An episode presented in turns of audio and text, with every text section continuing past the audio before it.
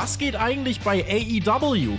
Alle Ergebnisse und Ereignisse jetzt in der ausführlichen Analyse im Rückblick vom Spotfight Wrestling Podcast.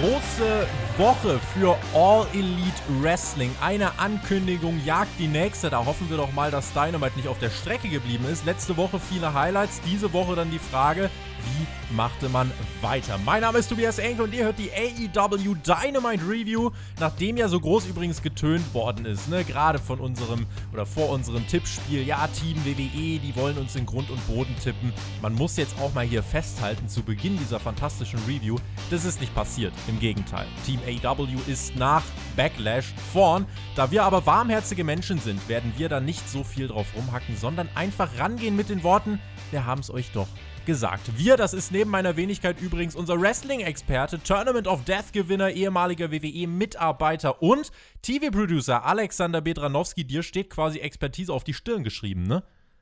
Das tut es wohl, Tobi. Und ja, beim Tippspiel, da lief es gut bei uns bei WWE Backlash. Naja, aber die Show war jetzt auch nicht wirklich schwierig zu tippen, sage ich mal ganz ehrlich. Wir beide haben jedes Match richtig getippt.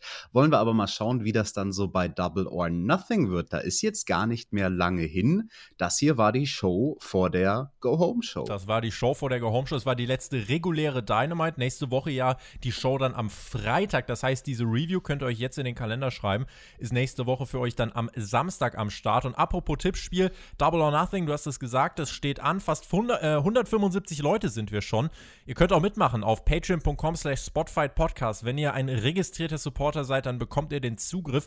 Und wir haben uns ausgedacht, komm, äh, wir schenken euch quasi einen Tag. Das heißt, alle, die uns vorhaben, im Juni zu supporten, die dürfen jetzt schon Double or Nothing mittippen am 30. Mai. Ja, also ihr könnt dann schon mittippen und wir schauen dann, wer äh, wird im Nachhinein Supporter. Das ist ja über E-Mail-Adressen nachzuverfolgen. Also wer da Bock hat, zu Double or Nothing einzusteigen und im Juni Supporter zu werden, das ist eure Gelegenheit. Wir haben ganz schön viel, äh, was mit AW zu tun hat, äh, eigentlich aufzuarbeiten. Ne? Also eine neue TV-Show wurde angekündigt, für alle, die es nicht, an, äh, die es nicht äh, mitbekommen haben. Senderwechsel ab 2022 und, und, und. Ich lege euch Hauptkampf ans Herz am Sonntag, liebe Leute. Da werden wir nämlich drüber sprechen. So viel vorweg an alle, die jetzt denken, was? Senderwechsel, was ist denn da los? AW wechselt auf TBS, das ist der neue Sender ab 2022, ist aber die Warner Brother bzw. TNT-Familie, ist kein Downgrade. 90 Millionen Haushalte wie auch TNT, also alles sehr ähnlich. Quintessenz Alex, und das ist, glaube ich, die positive Message, die AW herausziehen kann. Warner Media steht hinter der Liga und weitet nach nicht mal zwei Jahren den Content deutlich aus. Mehr Geld gibt's auch. Also, das ist auf jeden Fall erstmal eine Sache, die für AEW positiv ist. Ganz genau, man bleibt in derselben Senderfamilie und es wird die neue Sendung geben mit Rampage. Da bin ich sehr, sehr gespannt auf dieses Format, Tobi. Einstündig am Freitag ab dem 18. August ist es, glaube ich, oder 18. oder 13. August, äh, so irgendwie der Dreh soll es werden. 13. August, genau. Und ab dann einstündig. Wir werden mal ein Auge drauf werfen und ihr werdet bei uns auf jeden Fall was dazu hören. Ähm, aber erwartet jetzt keine regelmäßigen Reviews dazu. Wir warten erstmal ab, was da passiert. Es heißt, es soll eine A-Show werden. Ob das hier eine A- äh, Pre-Go-Home-Show war. Das äh, schauen wir uns jetzt mal an und sprechen über Dynamite. Starten mit Feuerwerk, lautem Jubel und mit Christian Cage. Wieder so einer von WWE, hör mal. Ähm, was man bisher mit ihm gemacht hat, ja, finde ich immer noch ganz gut. Man zeigt uns auch hier, was zuletzt passierte. Sieg gegen Powerhouse Hobbs, heute das Match gegen Matt Seidel und beim Pay-Per-View steht er ja in der Casino Battle Royale, die er gewinnen wird. Danach geht es gegen Kenny Omega. Das habe ich jetzt einfach mal so gebuckt, Alex.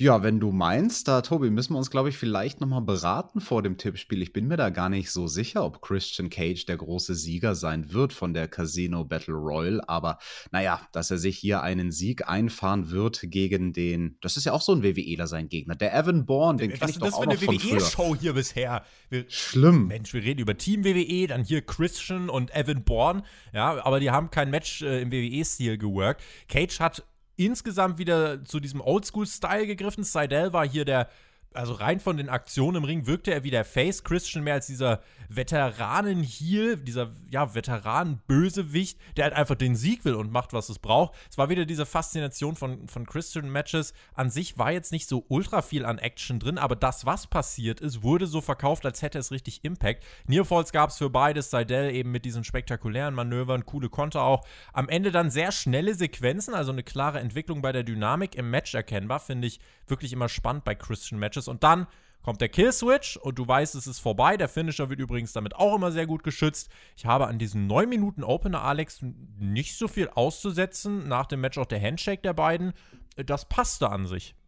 Ja, das war absolut in Ordnung für einen Opener, muss ich auch sagen.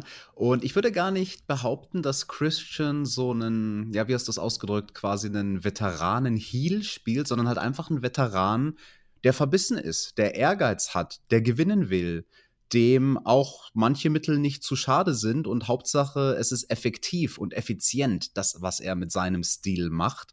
Und das war es in diesem Match.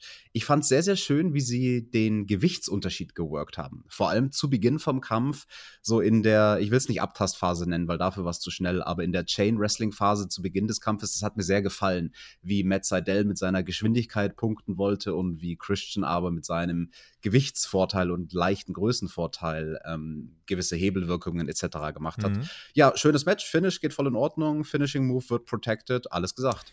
Tess saß dann bei den Kommentatoren und lieferte sich quasi ein über die Distanz ein Wortgefecht mit Cage, bis die Musik von Ricky Starks ertönt. Ja, verletzt. Was? Der ist doch raus ja, mit einem am, gebrochenen Hals. Warum Arsch. steht der da jetzt ja, rum? Weil Ricky auch einen gebrochenen Hals nicht aufhalten kann. Fällt ja, also er kann nicht wresteln, okay, Nacken, also Nacken kaputt, Knie kaputt, äh, Ricky fällt auseinander. Es hält ihn aber nicht davon ab, bei Dynamite sich hier rauszustylen, ja, und gut auszusehen. Schicker Anzug und noch schickere Schuhe, muss ich auch nochmal hier äh, betonen. Und er meinte, ey, Leute, ich bin der Mittelpunkt und Christian zwischen uns, da gibt es ein bisschen was zu klären. Dann hinterrücks die Attacke von Team Taz, allen voran ein schöner Northern Lights Alex vom einzig wahren, unzerstörbaren, alles besiegenden Hook. Also das ist absoluter Schwachsinn, Tobi, was du da erzählst, weil Hook, der hat noch niemanden besiegt. Der hatte noch nicht mal ein Match. Er wurde ja. noch nie besiegt. Sieh's doch mal so. Wie soll er besiegt werden, wenn er noch nie ein ja, offizielles Match hatte? Ja, weil sich keiner traut.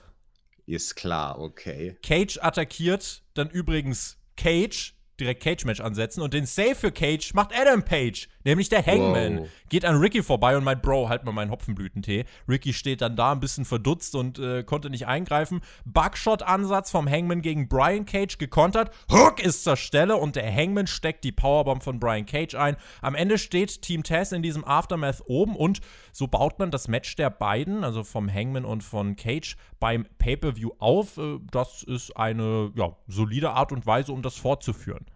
Ich fand das sehr schön, weil es so simpel, aber effektiv war, wie Page und Cage uns quasi einen Teaser davon gegeben haben, wie ihr Matchablauf aussehen könnte oder anders gesagt, mit welcher Art von Dynamik sie eventuell ihr Match bestreiten. Da ist man ja quasi bei den Trademark Moves einfach ein bisschen hin und her gekontert. Mhm ähm, mit dem Backshot und so auf die Schultern drauf, tralala. Das fand ich alles ganz schön. Das hatte Elan, das hatte Pep. Und ähm, ja, wir hatten Cage, Cage und Page. Wo war eigentlich Ethan Page? Ja, den äh, hatten wir dann auch äh, später im Verlauf der Show. Ich möchte ja anmahnen nochmal, wie wichtig es ist, dass auch ein äh, Heel im Laufe einer Fehde äh, gute Momente hat und generell Team Taz, die ja manchmal ein bisschen deppert aussahen, äh, finde ich gut, dass die hier oben standen. Immer wenn Hook seine Finger im Spiel hat, stehen sie natürlich oben. Ja, aber im Ernst, also Fand ich sinnvoll, wirkte auch stimmig, so ordentlicher Aufbau. Nicht out of the ordinaries, erwarte ich aber auch gar nicht. Ähm, das Match wird jetzt beim Pay-Per-View auch nicht irgendwie der, der absolute Verkaufsschlager werden, glaube ich. Aber es war stringent und logisch gebuckt. Insofern good stuff. Mehr erwarten wir nicht. Genau, und einen Satz möchte ich noch dazu sagen zu dem Hangman, weil beim letzten Pay-Per-View, da hatte er schon auch eine Art Match, die genau dieselbe Rubrik ist. So ein Match, wo man nicht viel erwartet, was so semi aufgebaut ist. Wir erinnern uns zurück an das Match gegen Matt Hardy beim letzten Pay-Per-View. Und das sehe ich ein bisschen kritisch. Also, das, das kann man zweimal am Stück machen, aber dann beim Pay-Per-View nach Double or Nothing, da braucht der Hangman wieder einen starken Gegner und eine starke Story. Müsste dann All Out sein, was dann irgendwann September oder so auf uns wartet. Ich weiß mittlerweile, dass ähm, Full Gear direkt, ich glaube, es ist die erste Novemberwoche, 6. November, da wird Full Gear stattfinden vor äh, 11.000 Leuten. Da hat man mittlerweile die Location bekannt gegeben. Ähm, als Insider kann ich das zumindest sagen.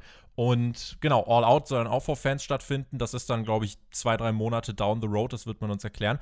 Da muss halt irgendwie jetzt beim Hangman langsam wieder so einen Schritt nach vorne kommen. Man hat das jetzt gelöst. Erst war es so ein bisschen diese Dark Order-Geschichte. Okay. Jetzt ist es die Sache mit Team Taz. Okay. Aber es wirkt halt, wie wir es in den letzten Wochen schon mal gesagt haben, so ein bisschen, als würde man halt auf Pause drücken und warten, bis ja. man dann eben losschießen kann. Genau.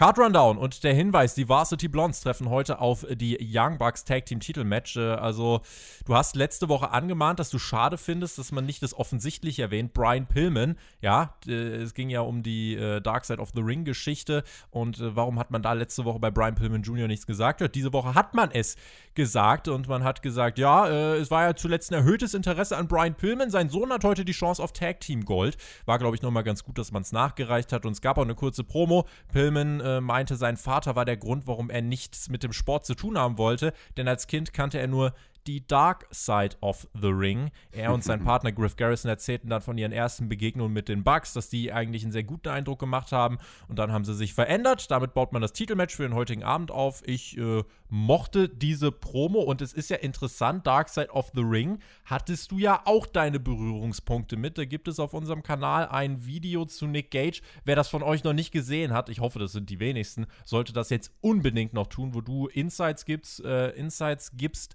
zu der der Story, die der Aufmacher ist, dieser ganzen Geschichte. Eine fast tödliche Verletzung. Also Dark Side of the Ring können wir hier nochmal einen Shoutout raushauen. Ist eine Serie, sollte man sie nicht entgehen lassen. Definitiv. Und für diejenigen, die mein Video dazu noch nicht gesehen haben, da rede ich eben über diesen Vorfall, nachdem mein Gegner Nick Gage für sieben Minuten klinisch tot war. Und das ist nicht geil, wenn dir sowas in einem Wrestling-Match passiert. Mhm. Aber Brian Pillman, ich fand seine Story sehr schön und seine, ja, seine Art und Weise, wie er auf, auf Dark Side of the Ring eingegangen ist, dass er das eingebaut hat in seine Promo generell. Eine sehr, sehr starke Promo von den Varsity Blondes.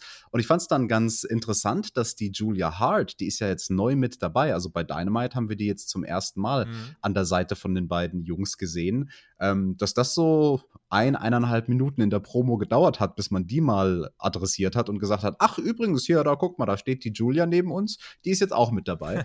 Und du hast es gesagt, ich habe es letzte Woche kritisiert, ich möchte es hier nochmal nur ganz kurz anreißen. Das war in meinen Augen großes verschenktes Potenzial, dass man das nicht direkt gemacht hat in der Dynamite-Ausgabe, die folgte auf die Erstausstrahlung von der Dokumentation über den Papa von Brian Pillman mhm. Jr. Also dieses Momentum hätte man direkt mitnehmen sollen. Genau das, was diese Woche passiert ist bei Dynamite mit den Varsity Blondes, exakt das hätte ich gerne eine Woche früher gesehen, als der Papa von Brian Pillman Jr. noch ähm, mehr innerhalb der Wrestling-Blase der heißeste Talk of the Town war bekam dann nochmal ein Tag-Team im kurzen Videopaket. Moxley und Kingston holen sich gerade fleißig Siege bei Elevation und Dark. Das finde ich übrigens persönlich sehr sinnvoll, weil dazu sind diese Formate da. Ich muss die Shows nicht schauen, aber die Statistik baut was auf, was dann fürs äh, TV-Produkt, was ich schaue, einen positiven Effekt hat. Und die meinten hier, auf wen treffen wir eigentlich heute? Und Kingston meinte, Rapper. Mox fragt, wer ist der andere? Kingston, der Freund vom Rapper. Ich mag, die, ich mag die beiden wirklich zusammen. Also, da kann man jetzt auch sagen, ja, das sind doch nur zwei zusammengesteckte äh, Einzelcharaktere. Wer diese Dynamite-Shows schaut, der sieht, dass die beiden was verbindet. Und auch die Geschichte, die man äh, erzählt hat, was, was äh, einfach ja, hinter dieser ganzen Beziehung zwischen ihnen steckt. Ähm, ich mag die. Ich mag die wirklich sehr gerne auf dem TV-Bildschirm sehen und sie können reden und das ist unterhaltsam. Und äh, Moxley meinte dann irgendwann, ja, Tony Khan ist ja ein Zahlenmensch, dann lass uns mal heute den Sieg holen, um die Statistik Statistik aufzupolieren. Ich bin auch ein Zahlenmensch. Ich glaube, mit Tony Khan würde ich mich auch sehr gut verstehen. ja, ich verstehe mich sehr gut mit Moxley und Eddie Kingston. Ich habe mit denen schon sehr viele Lockerrooms geteilt. Und, und von Moxley auch einen Punch bekommen nach dieser Nick Gage-Geschichte, ne? Ja, auch das. Und ähm, nein, was ich gerade sagen wollte, ist, dass, also, weil du meintest, ein zusammengewürfeltes Team, also dass manche argumentieren, die wären zusammengewürfelt, überhaupt gar nicht. Also, die haben halt den Background, legit. Ja. Die waren zusammen in denselben Lockerrooms, bei denselben Shows, jahrelang.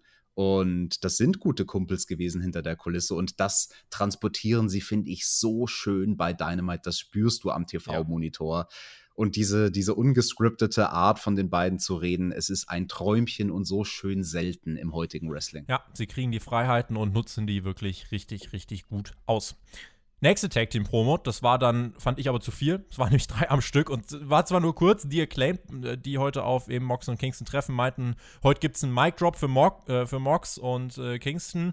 Und dann hatten wir auch direkt das Match im Nachhinein. Ähm, drei Tag Team Promos am Stück, nur ganz kurz, das war ein bisschen too much, ne?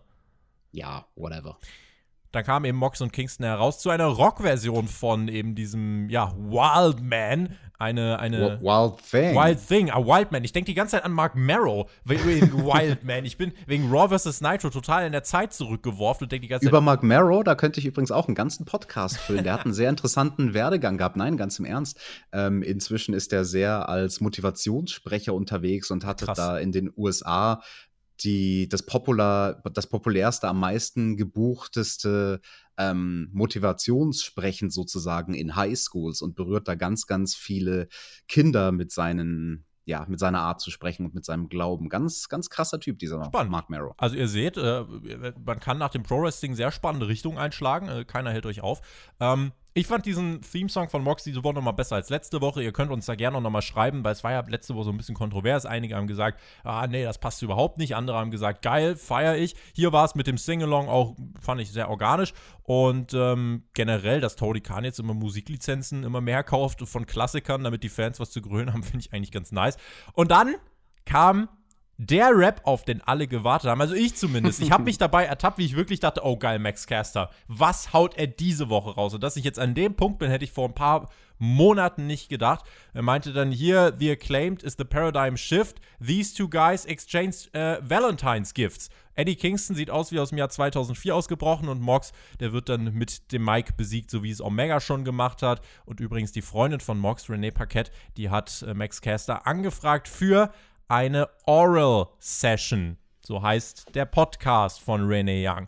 Und ja, das hat er dann auch nochmal nachgeschoben, dass der, oh, nachgeschoben, das war jetzt ein unfreiwilliges oh, Wortspiel. Wow. Oh, wow. es sinkt für sie das Niveau. Ja, äh, die Oral Session. Und äh, dann, äh, Bowens hat auch gesagt, äh, Buh, warum boot ihr denn? Sie will ihn wirklich im Podcast haben.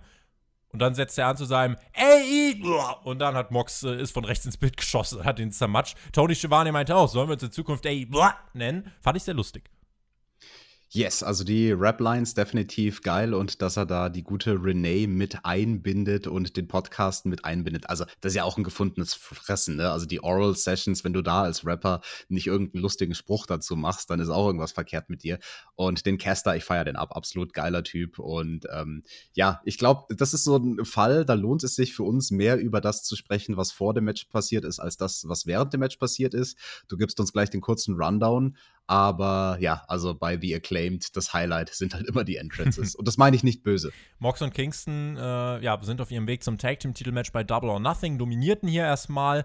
Und äh, bei The Acclaimed war es dann so, die haben erstmal viel gesellt. Dann wurde das Bein von Kingston attackiert. Das war so ein bisschen der Turnaround. Das begann die Heat-Phase von The Acclaimed. Alles baute dann auf den Hottag von Kingston zu Mox auf. Der kommt auch. Mox walzt über beide Gegner. Richtige Kampfmaschine, der Typ. Acclaimed dann in der schnellen Offensive, vor allem Caster ich finde, wenn sie die Offensive nehmen, ist es nicht so 100% on point. Also da merkst du schon, dass sie ähm, im Ring jetzt noch nicht maximal ausgereift sind. Ich das, das kann ich dir verargumentieren, was da bei denen passiert. Das ist nämlich ein ganz, ganz gängiges Phänomen bei Wrestlern wie den beiden, die noch nicht so viele Jahre auf dem Lenz haben.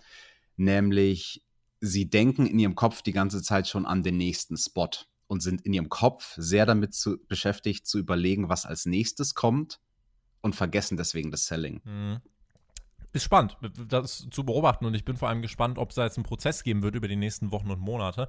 Ähm, und ob sich das dann weiter einspielt. Man hat ja bei AW bisher die Erfahrung gemacht, dass jeder irgendwie sich ein Stück verbessert hat. Also was auch immer man da an Trainingsangeboten hat hinter den Kulissen, das scheint zu funktionieren. Acclaim kam auch nochmal zurück. Caster schmiss Bones die Kette zu, das lenkte den Ref ab und dann sollte es zum Boombox-Schlag kommen. Aber Mox und Kingston arbeiten zusammen, sind Best Friends und sind füreinander da. Sie retten sich Wheelbarrow Paradigm Shift Kombination zum Sieg nach 10 Minuten und 35 Sekunden und dann wurde wieder gebrüllt Wild Thing, nicht, nicht Wild Man. Wild Thing, ich finde dieses Theme unglaublich stark. Also mir gefällt das so gut, das passt wie Faust aufs Auge. Das ist zum Mitsingen, das versprüht geile Vibes. Auch am Ende der Show sollten wir das ja nochmal hören. Mhm. Hm, was war denn da wohl los? Und ich finde, das ist schon geil. Also mich, mich, nimmt das mit, mich reißt das mit. Eure Meinung ist gefragt in den Kommentaren. Und Tobi, deine Meinung ist gefragt bei den Outfits von Mox und Kingston. Da würde ich gerne drüber sprechen, weil letzte Woche hat Moxley zum ersten Mal seit langem wieder die in meinen Augen besser aussehende Gear ausgepackt, nämlich mehr so diese Camouflage-Hosen. Und jetzt im Team mit Eddie, damit es ein bisschen den Partnerlook gibt, trägt Moxley diese schlichten schwarzen Klamotten. Mit auf, Aufstuck da. Ja, ja, So, so ein schlechter Aufkleber. Also das sieht halt so Indie-Wrestling-mäßig aus. Irgendwie schon. Findest du, das ist ein Look, der okay ist für einen, der halt bei Pro Wrestling Insider zum Wrestler des Jahres gewählt wurde im vergangenen Jahr, ja. dass der ausschaut von der Gier her wie so ein Indie-Wrestler. Er schaut dann in erster Linie aus wie jemand, der bei GTA im Charaktersetting erstellt wurde, aber wurde sich nur fünf Minuten Zeit für genommen. So ungefähr. Ja. Aber irgendwie kann man es verargumentieren, ihm ist es halt egal, wie er aussieht. Er, ist, er, er geht over, weil er halt die Leute verprügelt. Das ist der Punkt. Äh, wenn jetzt seine Gier da irgendwie ähm, äh, oder sein, sein Outfit da großen Unterschied machen würde, dann, ja, ich bin bei dir, dass ich das Outfit mit dieser Camouflage-Hose besser finde. Hat mich jetzt hier nicht groß äh, gestört. Solange er überhaupt eine Hose anhat, finde ich das erstmal ganz gut. Fand das Match übrigens okay, ja. Also nicht schlecht, nicht großartig. Sieger gehen klar. Acclaimed wird dadurch jetzt nicht krass runtergezogen, weil gegen Mox und Kingston kannst du verlieren. Äh, und für Acclaimed war es in erster Linie weitere TV-Erfahrung und für Mox und Kingston ein weiterer logischer Sieg im, in Richtung Double or Nothing. Insofern ähm, solid stuff. Genau, Match war das, was zu erwarten war und das ist ja nichts Schlechtes. Dann war Chris Jericho backstage mit seinem Robo-Arm, stand da und quatschte mit Dean Malenko. Wir sollten ja nachher erfahren, ob der Inner Circle die Challenge zum Stadium Stampede annimmt. Und äh, dann meinte äh, Dean Malenko, ja, ich bin ja der Mann der 1001 Haltegriffe und du kennst ja ein paar mehr.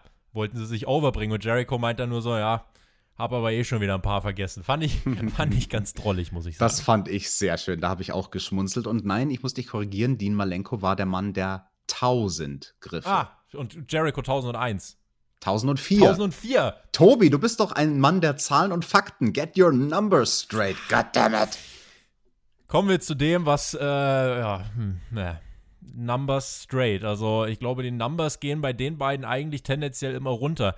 Scorpio Sky und Ethan Page waren im Ring und ich habe ein bisschen auch geguckt, was sagen denn die Kommentare äh, und habe auch auf Patreon mal geschaut. Marzipano hat uns dort zum Beispiel geschrieben, AW steht sich manchmal mit ihren Ideen selber im Weg. Es ist mir schon klar, dass man seine Athleten zeigen will, aber muss man wirklich Scorpio und All Ego den, und den ganzen restlichen Mob immer zum Ende der Show rausschicken? Und, Danke. Und, und Daniel hat sogar geschrieben, Scorpio und Klammer auf, Gan, Klammer zu, All Ego muss das sein.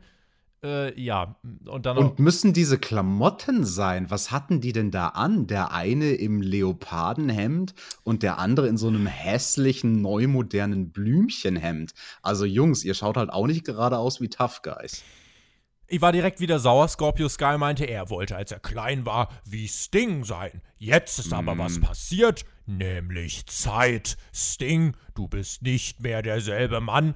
Ich habe mir gedacht, kannst du reden wie ein normaler Mensch, bitte. Es fällt halt gerade in der Show, wo andere Menschen normal reden, extrem auf, wenn du dich so verstellst und einen auf Tough Guy machst. Scorpio Sky dann mit seiner Promo äh, auch nochmal, äh, ja, wo ich gedacht habe, vor allem, er kann es ja. Ich, ich, weiß nicht, ob du dich erinnerst. Es gab ja mal das Titelmatch gegen Jericho bei Dynamite und da gab es auch Klar. Promos davor. Das war so gut. Ja, und hier versucht. Aber das war vorproduziert. Das war nicht live im Ring, sondern da kann man mit Schnitttechnik helfen, mit einem guten Interviewer ja. kann man da helfen, mit Kameraeinstellungen etc. Ja.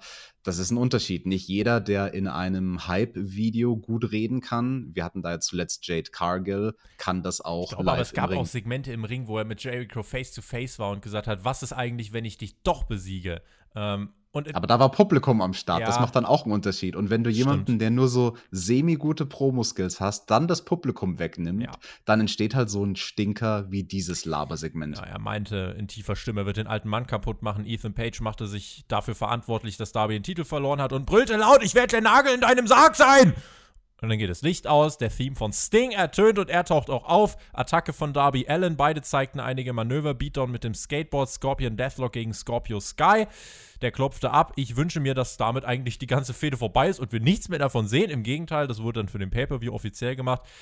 Ich fühl's nicht. Also wirklich gar nicht. Ich habe auch keine Lust auf das Match. Äh, das hat mehrere Gründe. Einfach weil Scorpio Sky, Ethan Page für mich wirklich eine Last sind in dieser TV-Show, weil sie, äh, ja, weil, weil man dafür auch Darby den Titel abgenommen hat und weil wir jetzt halt Sting auch wirklich im Ring sehen. Man hat das auch nochmal wirklich ganz klar betont, man wird Sting sehen, live im Ring, in keinem Cinematic-Match, um auch wirklich nochmal zu pushen. Ja, dieser viel zu alte Mann wird ein Match bestreiten.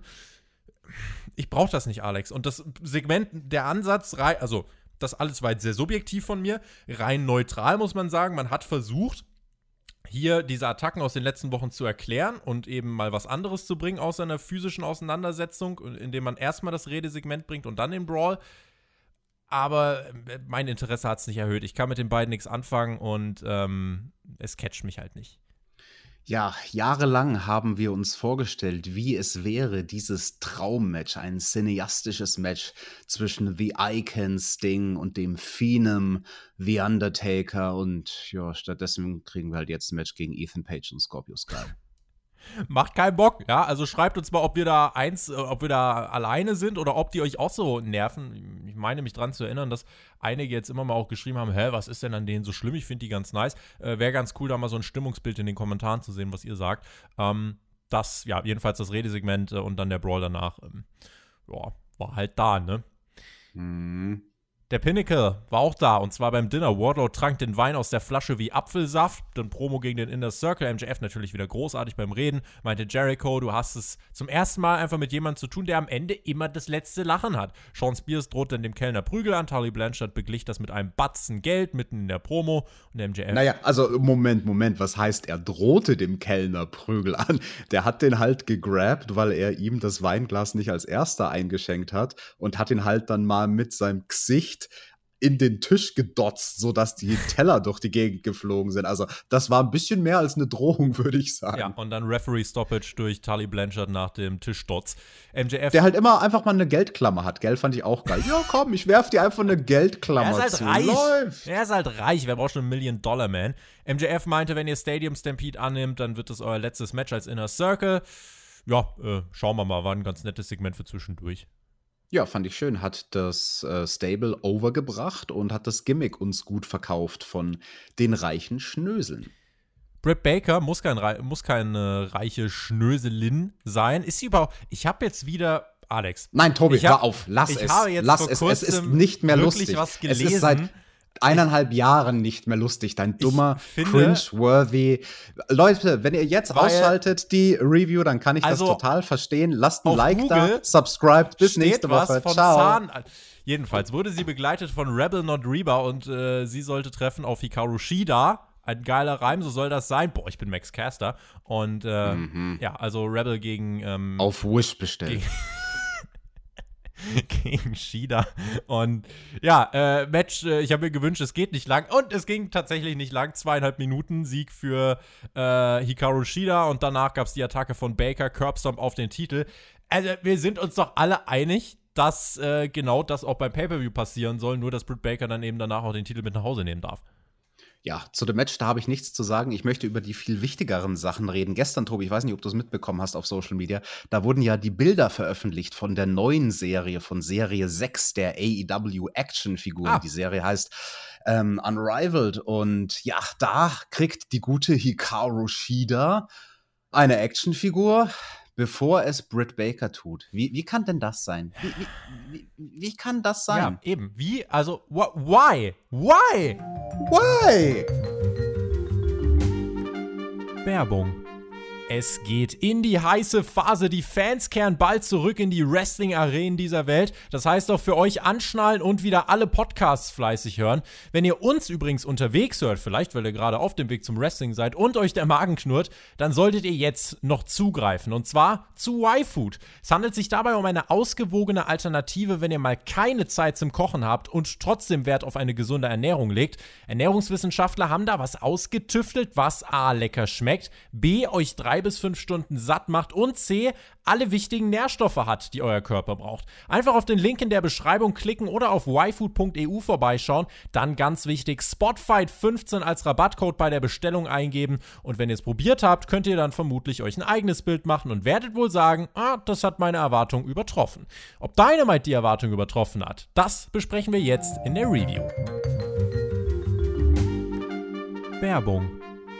Wir hoffen auf jeden Fall, dass es dann äh, in weniger als zwei Wochen den Titelwechsel gibt und dann kann es auch eine Action-Figure geben von Hikaru äh, beziehungsweise von Britt Baker mit dem Titel. Kannst du vielleicht auch einfach den Titel nachbestellen, einzeln und kannst du dann auf eine hoffentlich erscheinende Britt Baker-Figur draufkleben. Nice. Und die Hikaru Shida-Figur, die werfe ich dann weg. Naja, stell sie dir. Wo, wo kannst du sie hinstellen? Irgendwie zwischen. Ich will die nicht haben. Zwischen Ultimate Warrior und Bam Bam Bigelow. Du, ich habe in meiner Vitrine ein eigenes Fach für den Ultimate Warrior. Ich dachte für Underkader. Machen wir weiter mit der Show. Äh, Omega war Backstage äh, mit. Der ist auch so ein Ultimate Warrior. Mit du. Don Callis, vor allem Ultimate Titel Collector.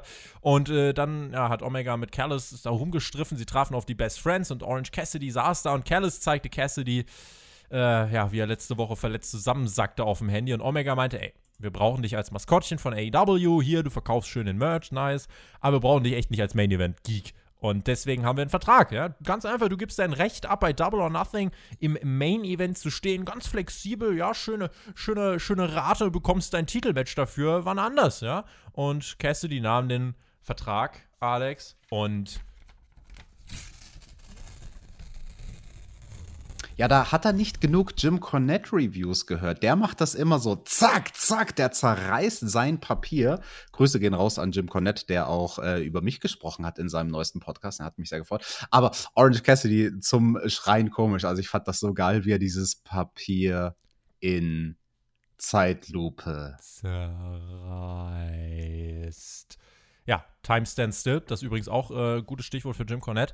Ähm, jedenfalls äh, war es dann so, dass jedenfalls war es dann so, dass Orange Cassidy äh, ja scheinbar nichts damit zu tun hat. Ich glaube übrigens, ich habe gerade ein voll wichtiges Dokument zerrissen, scheiße. Egal. Ähm, alles für die Review. Und äh, dann hat Don Callis gesagt, nee, komm, ich habe noch einen Zettel dabei. Jetzt mal ganz im Ernst, überlegst dir wirklich. Omega hat auch gesagt, denk einfach mal drüber nach. Was, bei, was, was einfach letzte Woche bei Dynamite passi passiert ist, war nicht irgendwie so ein Wrestling-Unfall. Es war einfach, du hast gegen jemanden im Ring gestanden, gegen den du einfach nicht mithalten kannst. Jetzt stell dir mal vor, beim Pay-Per-View kriegst du nicht eine Powerbomb ab, sondern One-Winged Angel von mir. Das könnte dazu führen, dass du dich richtig schwer verletzt. Oder im schlimmsten Fall, das will ja keiner, dass du tot bist. Und äh, deswegen, ja, überlegst dir mal. Ja, und dann packen sie den zweiten Vertrag aus und Orange Cassidy überlegt. Den zweiten Vertrag zerreißt er nicht. Ja, ich weiß nicht. Man versucht hier einen künstlichen Spannungsbogen zu spannen, aber es ist doch jedem klar, dass es das Match am Ende als Triple Threat geben wird, oder? Wird davon abhängen, wie schwer Cassidy verletzt ist. Ähm, ich glaube, das jetzt hier in dieser Woche, also egal, man wird es jetzt, denke ich, schon wissen. Und äh, man wird, äh, ich glaube, wenn man jetzt noch zu vage wäre, dann würde man nicht sagen, den stecken wir dann doch in ein Main Event, äh, sondern wenn es jetzt zu vage wäre, hättest du äh, noch einen Beatdown oder so nachgeschickt. Also ich glaube schon, dass es äh, Cassidy dann gibt dort. Nächste Woche werden wir da ja noch ein Segment äh, sehen. Ich habe noch eine Frage, die ich nachreichen möchte. Zack Play hat mich nämlich über Discord angeschrieben und nochmal gefragt, jetzt mit Hinblick auf letzte Woche, ähm, wäre es nicht besser gewesen, dieses Match nach dieser Powerbomb direkt bedingungslos abzubrechen, anstatt irgendwie ein Workaround zu finden? Vielleicht eine kurze Einstellung und einen kurzen Ko äh, kurzer Kommentar vielleicht noch dazu von dir. Ja, das ist eine sehr interessante Frage. Vielen Dank dafür. Wenn es keine Live-TV-Sendung gewesen wäre mit einem Match, was eine Bedeutung hat, wo der Matchausgang eine Bedeutung hat für den World Title beim Pay-per-View, mhm. dann wäre das die richtige Herangehensweise gewesen. Dadurch, dass da was auf dem Spiel stand, letzte Woche zwischen Puck und Orange Cassidy, bin ich immer noch der Meinung, das war in Ordnung, so zu verfahren. Und ich sag's dir ganz ehrlich, das sind halt Entscheidungen, die on the fly passieren. Und hinterher ist man immer schlauer, ja. hinterher kann man sowas immer analysieren. Du, ich könnte dir auch drei Szenarien denken äh, oder sagen, wie es besser gewesen wäre, damit umzugehen, als beim Tournament of Death Finale Nick Gage blutend Backstage gerannt ist. Mhm die Lösung, die wir on the fly gemacht haben, war da auch nicht die beste Lösung, aber ja, du musst halt irgendwas machen, wenn die Kameras laufen und du live bist. Der Inner Circle war dann am Start. Er wird die Challenge zu Stadium Stampede jetzt beantworten, wo ich mir gedacht habe, okay, Leute, äh, ihr seid die Babyfaces, wir müssen jetzt hier echt keine große Sache draus machen, weil ihr habt dieses Match so krass gefordert. Natürlich werdet ihr Ja sagen. Ortiz meinte, ich will kämpfen. Sammy meinte, das wird nie vorbei sein. Jake Hager meinte, wir haben keine Wahl. Santana war nicht da. Und Jericho meinte, ich werde wegen MJF nie mehr derselbe sein. Du hast mich vom Käfig geschubst, meine Frau, meine Kinder beängstigt. War es das wert? Ich sage ja, denn du hast das Feuer in mir entfacht. Deswegen sagt der Inner Circle yes. Yes. Und wenn wir verlieren, lösen wir uns am 30. Mai bei Double or Nothing auf und werden ja nicht mehr zusammen antreten. Aber wir werden euch besiegen und pissen auf euer Grab, Alex. Und oh, das ist aber unhöflich. Eklig das macht vor allem, das stinkt. Nee, das gehört sich ist gar nicht. Spargelsaison in den USA? ja, dann stinkt es doch mal ganz besonders. Allerdings. Die Promo vom Inner Circle war von der Intensität her richtig gut. Ähm, inhaltlich habe ich auch nicht viel zu meckern. Man könnte jetzt diskutieren, ob es gut so war, dass Jericho diesen Stunt angesprochen hat in dem Match, über den wir uns ja lange genug das Maul zerrissen haben, weil der nicht gut aussah. Musste er es verkaufen im Sinne von, ich habe so einen großen Sturz genommen, so nach dem Motto, ich hatte so Höhenangst, es war so hoch und ich bin endlos tief gefallen und es hat sich angefühlt, als würde ich minutenlange fallen und so. Ja, der Teil hätte jetzt nicht sein müssen. Ja, und vor allem ist es so, dann reden sie drüber, wie krass brutal dieses Match war. Äh, eine Woche später waren sie letzte Woche irgendwie bis auf Santana alle da. Ja, und Pinnacle sah jetzt auch nicht so aus, als hätten die die krasseste Schlacht ihres Lebens hinter sich. Damit hat man so ein bisschen, also es ist halt einfach das Problem, dass zeitlich irgendwie hier das Pacing dieser Storyline nicht so ganz passt. Du hast Blood and Guts irgendwo jetzt dann äh, Mitte des Monats gehabt und dann hast du eigentlich nur zwei Shows danach, um jetzt noch äh, den Pay-Per-View dann aufzubauen, wo dann Stadium Stampede kommt. Ähm, ist ein bisschen gerusht für diese Storyline, finde ich. Das ist nicht das klassische AW-Erzähltempo. Ja. Auf der einen Seite sagen wir halt relativ oft, oh, das ist langsam erzählt.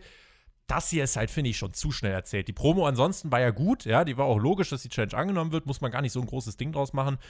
Aber insgesamt das Pacing der Story, finde ich, stimmt nicht so ganz. Und vor allem, das noch, Stadium Stampede darf nicht so werden wie letztes Jahr. Keine Comedy. Also, wenn das jetzt noch so Comedy-mäßig wird und die mit Maskottchen brawlen. Nein, dann, da macht er keine Sorgen. Ja. Auf gar keinen Fall. Das hat ja MJF auch schon angedeutet in seiner Promo, dass das letztes Mal so ein bisschen Klamauk war und dass das dieses Jahr nicht passieren wird. Ja, ich verstehe, was du sagst. Der Spannungsbogen ist durchaus kurios. Man baut mit einem Blood and Guts Match mit zwei Käfigen und zwei Ringen baut man ein Stadium Stampede Match auf. Und eigentlich müsste klassischerweise ja dann noch ein drittes Match kommen, um dann wirklich im Rubber Match zu entscheiden, welches Team gewinnt. Ja, wie willst du das noch toppen? Also keine Ahnung. Mir fällt eigentlich nur ein, dass du dann einfach zwei Stadien nebeneinander stellst und, und auf beide einen riesigen Doppelkäfig. Ja, das wird dann das Stadium Stampede Blood and Guts Match. Ja, Home Run. Jade Cargill ist on Home Run backstage und Mark Sterling kam wieder dazu und meinte: Stopp, bevor du was sagst. Alle anderen Manager bei AW wollen, dass du für sie arbeitest. Ich will aber für dich arbeiten. Alright, Freundchen, merkt ihr für die Zukunft, du kommst nicht rein und unterbrichst mein Tape, ja? Und jetzt verzieh dich, ich denke über dein Angebot nach.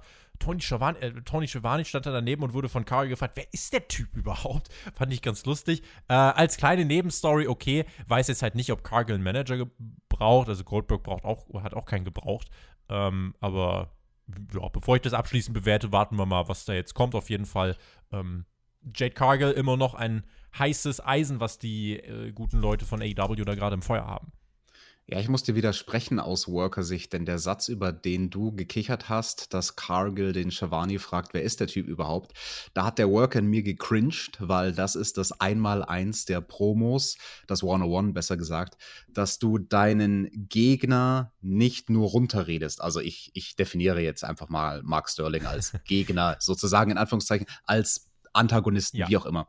Und wenn du halt nur sagst, ja, wer ist der Typ, dann redest du ihn klein. Und eigentlich hätte Tony Schiavone mit seiner Erfahrung wissen müssen, dass es in dem Fall seine Rolle gewesen wäre, den Typen overzubringen und in einem Satz sagen, das ist Mark Sterling, er ist der beste Anwalt auf der Welt. Und für den TV-Zuschauer, der diesen Charakter bis dato nicht kannte, ist der Typ dann auf einmal vielleicht keine Witzfigur mehr, sondern er denkt sich, ah, interessant, vielleicht ist der Typ ja jemand segmentlastige Show bis hierhin, deswegen war es jetzt mal Zeit für Matches. Der NWA-Titel stand auf dem Spiel. Red Velvet traf auf Alex, äh, ja, mm. Liebling Serena Deep, seit drei mm. Monaten nach einer Knieverletzung out of action gewesen, setzt hier ihren Titel aufs Spiel. Und Leute, es ist Zeit, wirklich auch mal, äh, weil ich gerade gesagt habe, ähm, dass Jade Cargill ein heißes Eisen bei den Frauen ist, jetzt hier bei AW. Man muss loben, das, was bei AW an TV-Matches der Frauen im TV landet, ist einfach mittlerweile wirklich reif fürs TV und wirklich gut. Und ich fand dieses Match hier sogar sehr gut. Es ging wirklich mit Feuer los. Ich hatte keine Langeweile, wie es oft manchmal so zu diesem Spot auf der Card ist.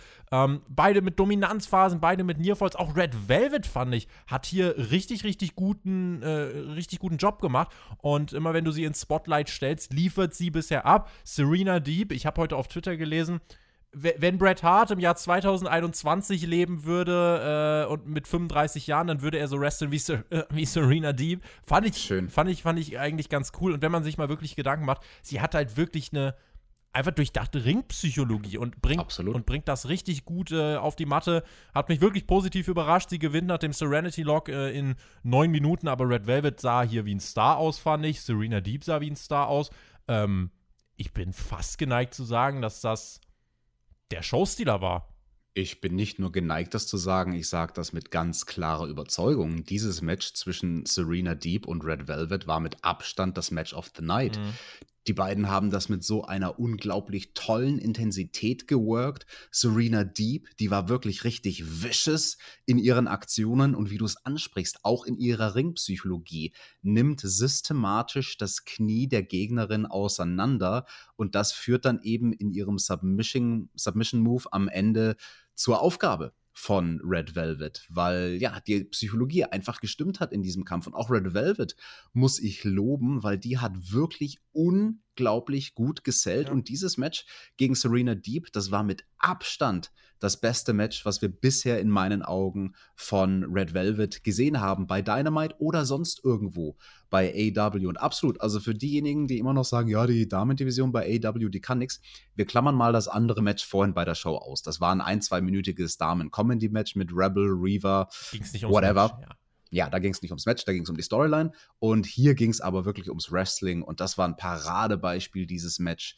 ein Paradebeispiel dafür, dass die AEW Damendivision inzwischen wirklich was kann. Und Serena Deep, sie ist zurück. Das freut mich als großen Fan von ihr sehr. In den 90ern, da waren es Shawn Michaels und der Übertechniker Bret Hart, die meine Favoriten waren. Und deswegen Serena Deep, dieser Vergleich mit dem Hitman ist gar nicht verkehrt. Das hat schon seinen Grund, dass die eine meiner Lieblingswrestlerinnen, vielleicht vom Handwerk her würde ich sagen, meine wirkliche Lieblingswrestlerin aktuell ist, liegenübergreifend. Ja, also finde ich absolut legitim. Schaut euch das Match an. Äh, bin auch positiv überrascht.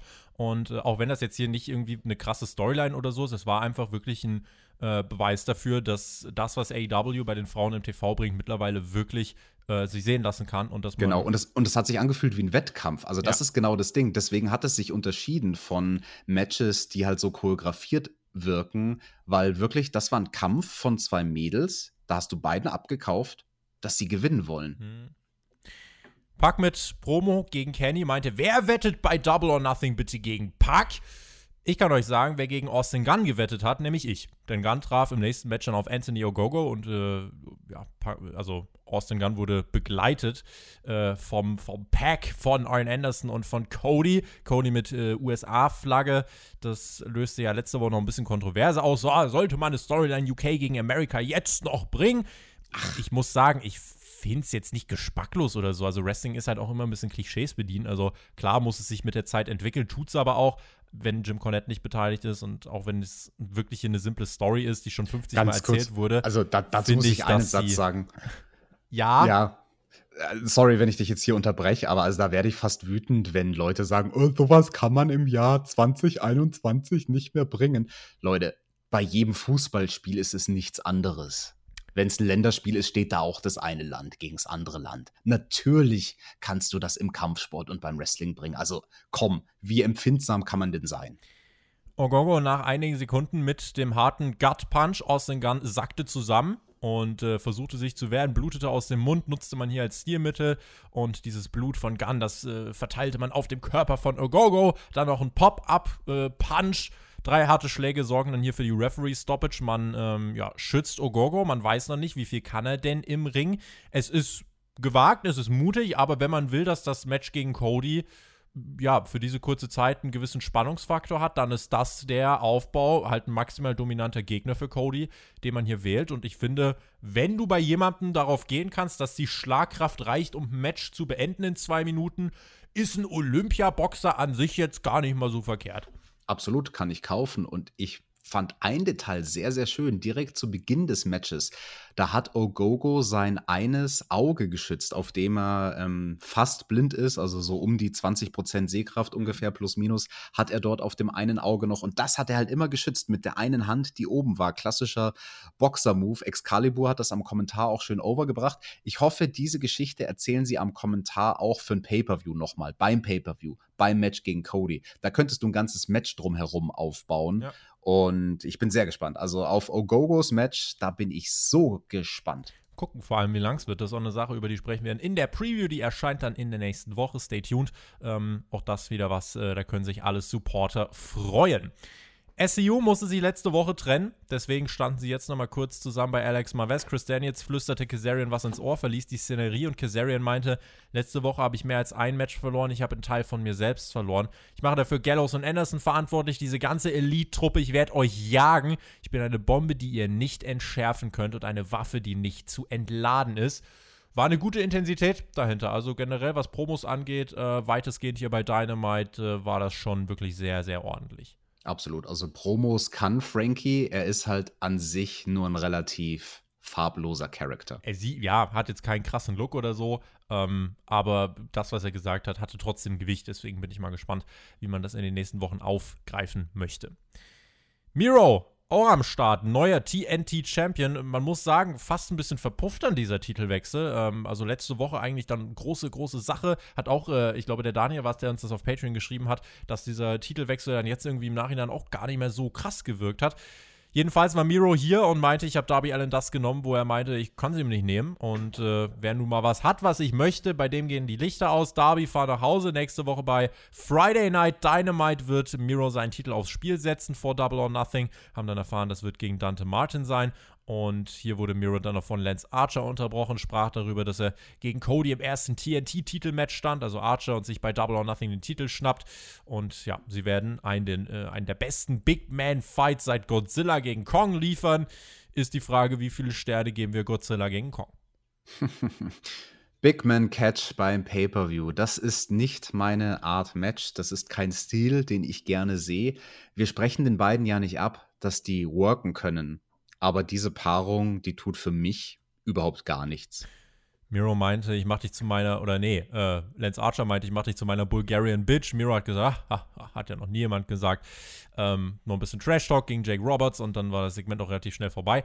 Ich bin jetzt kein riesiger Fan der Art und Weise, wie wir hier hingekommen sind. Das ist mir zu holprig. Das Match beim Paper wird aber, glaube ich, sehr gut, weil das ist ein, die können modern Big Man-Style gehen, glaube ich. Äh, muss man fairerweise sagen. Man hat jetzt mit dieser Promo zumindest noch ein bisschen Würze hier versucht reinzulegen.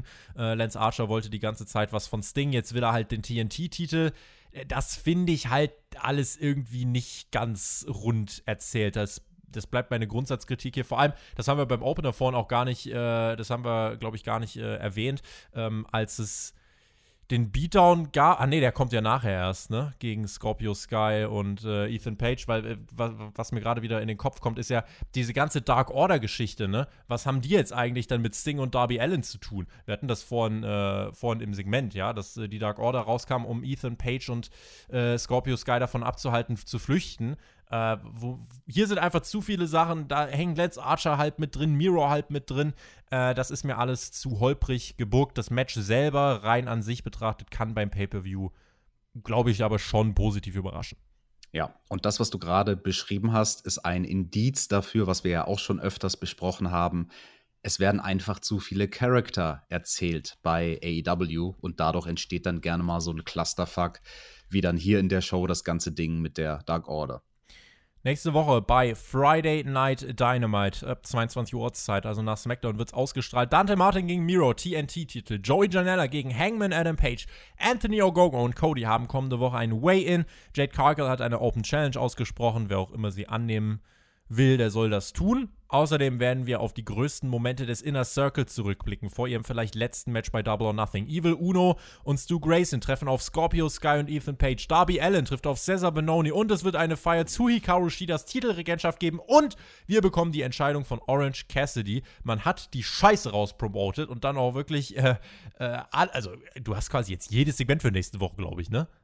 Ja, aber ist von den eigentlichen Matches eines dabei, wo du sagst, oh, nee. das wird ein starker Kampf? Richtig, das sehe ich nämlich auch nee. so. Also die Matches für nächste Woche Dynamite lesen sich wie eine gute Card von Dark Elevation. Hausshow, ja, das liest sich wie eine Hausshow und äh, auch da wird übrigens schon Live-Publikum da sein. Da bin ich mal gespannt, äh, wie die reagieren werden. Also die Card ist jetzt kein maximales Schmankerl. Zeit für ein Main Event, Tag Team Titelmatch. Das war durchaus ein Schmankerl. Die Young Bucks gegen die Varsity Blondes und die Bucks, ja, wieder in einem grotesken Outfit, möchte ich sagen. Haben einen Eisbären erlegt, so sieht's aus. Wrestelten hier auch wieder in viel zu teuren Schuhen. Äh, was ich als Kritik loswerden will, man hat dem hier irgendwie nicht den Flair von einem Titelmatch gegeben, fand ich. Also im Match selber hast du in erster Linie zwei Sachen getan. Du hast dich darum gekümmert, dass die Varsity Blondes so gut aussehen wie möglich und du hast dich darum gekümmert, dass die Young Bucks nicht im Flip-Flop-Style worken, sondern die waren wirklich hier relativ klassische Heels, ja, und haben auch so gearbeitet. Aber du hattest nicht das Gefühl, oh, es ist ein krasses Titelmatch. Das war so ein bisschen das, was mich hier gestört hat. Match kann man mhm. auch relativ simpel, finde ich, ähm, Ganz kurz, bevor du ja. zum Match kommst, möchte ich einen Satz sagen zu diesem Punkt. Das ist nämlich ein wichtiger Punkt, den du ansprichst. Man hat es nicht inszeniert wie ein Titelmatch. Und letzte Woche haben wir bei der Ankündigung ja schon kritisiert, yo, AEW, ihr macht wieder so einen Klassiker von so einem Übergangsmatch auf dem Weg zu einem eigentlichen Titelmatch. Und jedem ist klar, dass beim Pay-Per-View die Young Bucks die Tag Team-Titel verteidigen werden. Die Frage war quasi nur noch gegen wen, weil das noch nicht offiziell war. Und dass die Varsity Blondes hier nicht gewinnen würden, das war schon letzte Woche klar, als das Match angekündigt wurde. Und dann in dem Kontext finde ich es umso tragischer, dass man dann nicht mal versucht, es darzustellen wie ein Titelmatch. Ja, das ist äh, unglücklich. Ähm, das ist die Grundsatzkritik, die ich hier absolut berechtigt finde. Ähm, selber das Match war aber, also fand ich dann nicht schlecht. Also die Bugs wirklich äh, auf eine Art und Weise geworkt, wie man eben das von Oldschool Heels sehen möchte. Das war nicht dieser klassische Young Bucks-Stil. Die Varsity Blondes konnten aber gut mithalten, fand ich. Ähm, es sollte dann halt Richtung Ende diese klassischen Shenanigans geben, also Versuch unerlaubter Objekteinsätze. Julia Hart machte Referee Rick Knox darauf aufmerksam. Irgendwann wurde dann die dritte Spraydose Eis Eispray in den Ring geworfen. Das bekam Julia Hart dann leider ins Gesicht gesprüht. Ein, ins Gesicht? Ein Roller von Brian Pillman. Eins, zwei. Kickout. Und Brian Pillman Jr. musste dann im Sharpshooter aufgeben, bekam dabei noch einen Facebust ins Gesicht und äh, die Bugs verteidigen, wie Heels halt verteidigen. Ich finde sie immer noch besser als äh, eben, ja, die Zeit vor dieser FTA-Titelmatch-Geschichte, wo sie so nichts Halbes, nichts Ganzes waren. Dieser Main-Event insgesamt auch mit elfeinhalb Minuten äh, wirklich, wirklich gutes Match und die Bucks haben einmal mehr bewiesen, dass sie flexibel sind bei den Stilen und äh, deswegen bekommt der Main-Event von mir einen guten Daumen nach oben und ähm, ja, war für das, was es sein sollte, okay, bis auf diese Grundsatzkritik, die wir gerade schon ähm, geäußert haben. Genau, absolut. Da stimme ich auch zu. Ich fand dieses Match sehr schön. Nicht der beste Main Event aller Zeiten, aber es hat absolut seinen Sinn gehabt und seine Aufgabe erfüllt. Dieses Match um die Tag Team Titel war in meinen Augen nach dem Match um die NWA Damen Championship das zweitbeste Match auf dieser Card. Mhm. Es war wichtig, dass Brian Pillman Jr. und sein Tag-Team-Partner, der gute Griffey Boy, hier ein mhm. bisschen glänzen können. Das konnten sie. Die haben schöne Sachen rausgehauen. Ich möchte da zum einen diesen Dive hervorheben von Griffey. Also, was für eine Sprungkraft der Mann hat. Das ist schon. Ehemaliger äh, NFL-Spieler, nicht NFL-Spieler, aber Footballspieler, ne? Genau. Ja. Und also, das, das ist so dieser typische ähm, Football-Trainingsjump sozusagen. Mhm. Also das, das machen die ja gerne, solche Bewegungsabläufe, die du dann beim Wrestling quasi in so einen Topi verwandeln kannst. Und absolut cool. Also fand ich schön. Nur äh, einmal möchte ich es noch sagen, dieses Match hätte es letzte Woche gebraucht, als Brian Pillman Jr. mehr Momentum hatte wegen Dark Side of the Ring. Dann tauchten Mox und Kingston nach dem Match auf. Es gab den Brawl zwischen den beiden und den Young Bucks. Die Bucks fanden sich in Chokeholds wieder und wurden schlafen gelegt ja, Wild Thing dann klauten, und das war auch herrlich irgendwie, das passt dann aber auch, äh, Mox und Kingston kau äh, nicht kaufen die Schuhe, sie klauen die Schuhe von den ja, Young Bucks. Und das können die sich nicht leisten. Also der Moxley, der ist zwar Millionär, aber nicht mal der kann sich diese Dior-Schuhe kaufen, ja. Eddie Kingston hat dann sogar noch die Socken ausgezogen, hat einmal dran gesnifft, wer weiß, was das für ein Fetisch ist. Boah, ey, boah. Und äh, genau, wahrscheinlich verkaufen sie die auf Ebay und gehen davon ein schönes Schnitzel essen. Ähm, Tag Team Titelmatch für den Pay-Per-View hat man dann hier auch offiziell gemacht. Also Mox und Kingston gegen die Young Bucks. Da habe ich Bock drauf. Also da habe ich wirklich Bock drauf und glaube, dass das auch vor der Crowd bei Double or Nothing richtig, richtig gut funktioniert. Und dann hat man quasi zu Wild Thing noch nebenbei einmal die komplette Card für Double or Nothing runtergerattert. Zwei, drei Minuten äh, hat man sich hier genommen für diesen, ja, Post-Main-Event-Spot, der ja auch nochmal mhm. relativ wichtig ist eigentlich auf der Card, weil man weiß, nächste Woche Freitag, 22 Uhr, werden jetzt nicht allzu viele einschalten. Ähm, ja, das hat man hier am Ende dann eben nochmal genutzt. Das fand ich aber so genau. in Ordnung. Das möchte ich auch hervorheben. Das hat für mich so gut funktioniert. Also diese letzten drei Minuten, in denen ist ja nichts passiert. Außer dass Eddie Kingston an dem Schuh gerochen hat und dass uns die Kommentatoren die Card erzählen. Aber diese drei Minuten, die waren für mich so gutes Fernsehen und haben mich mit so guter Laune aus der Show entlassen. Einfach weil dieser Ohrwurm die ganze Zeit läuft. Wild Thing! Dun, dun, dun, und es belohnt dich ein Stück weit, denn du siehst ja, okay, diese Show hat ein Resultat. Sie hat ein Ergebnis. Ich habe mir das zwei Stunden angeschaut und das Ergebnis ist diese Pay-Per-View-Card. Mhm. Das ja. ist ein Belohnungseffekt, also das ist auch nicht ganz schlecht. Ja, was war das jetzt für eine Show? Also der Fokus klar auf Double or Nothing, den Aufbau. Das ist ein äh, ja, Pay-per-View, der guten Aufbau bekommt. Das äh, kann, da kann man ja bei anderen Promotions von träumen, äh, aber ist jetzt nicht der Maßstab. Äh, insgesamt halt eine sehr segmentlastige Show. Es fehlte, finde ich, insgesamt so das große Highlight, um wirklich von einer starken Show zu sprechen. Also dieser große Wow-Faktor war heute nicht da. Dafür halt vieles, was einfach ordentlich auf, also wo man einfach gemerkt hat, ja, da will man noch mal was voranbringen, was erzählen. Ähm, das war insgesamt nicht, nicht äh, schlecht, das war insgesamt nicht Bombe. Für zwei Stunden war es halt, äh, ja, hier und da ein bisschen manchmal zu füllerig und zu viele Promos am Stück, aber das ist halt eine schwierige Sache, weil das will ich AEW nicht vorwerfen, dass sie halt ihren Pay-Per-View aufbauen.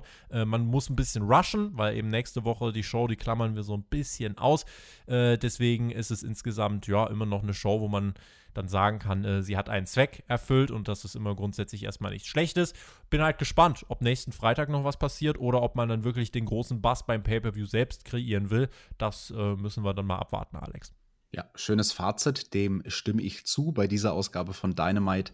Da war der Fokus darauf, dass die ganzen Fäden zusammenlaufen vorm Pay-per-View. Und das sind sie. Das hat man geschafft. Das hat man erreicht und das ist gut. Und ich kann es AW nicht übel nehmen, dass sie davon ausgehen, dass nächste Woche wahrscheinlich nicht so viele Leute einschalten und deswegen haben sie jetzt schon mal quasi die, ich sag mal, inoffizielle Go-Home-Show gemacht vor Double or Nothing.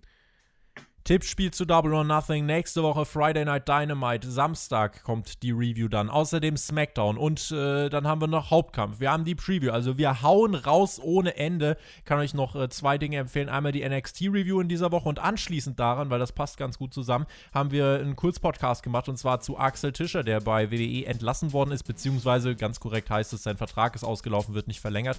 Äh, und er kann dann quasi ab 16. Juni wieder ein freier Mann sein. Da haben wir so ein bisschen spekuliert, was passiert da. Schaut euch das doch gern noch an. Und äh, in diesem Sinne würde ich sagen, wir haben genug Content für euch, damit ihr gut und schnell durch die Woche kommt. Und dann ist eigentlich fast auch schon Double or Nothing. Alex, wir hören uns nächste Woche zu einer Wochenendschicht wieder am Samstag. Und dann steht auch schon Double or Nothing an mit der Review, wo wir auch für euch am Start sind. Das war's für heute von mir. Ich bedanke mich. Geh weg in die Wrestling. Macht's gut. Auf Wiedersehen. Hook!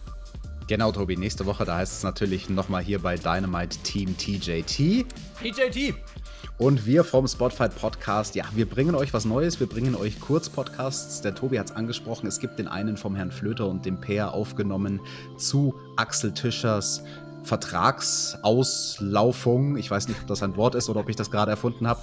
Und ansonsten könnt ihr euch auch gerne meinen Kurzpodcast anschauen, wo ich über die Dokumentation rede, Dark Side of the Ring, die Episode von meinem alten Weggefährten Nick Gage, den ich halt einfach mal während einem Match umgebracht habe.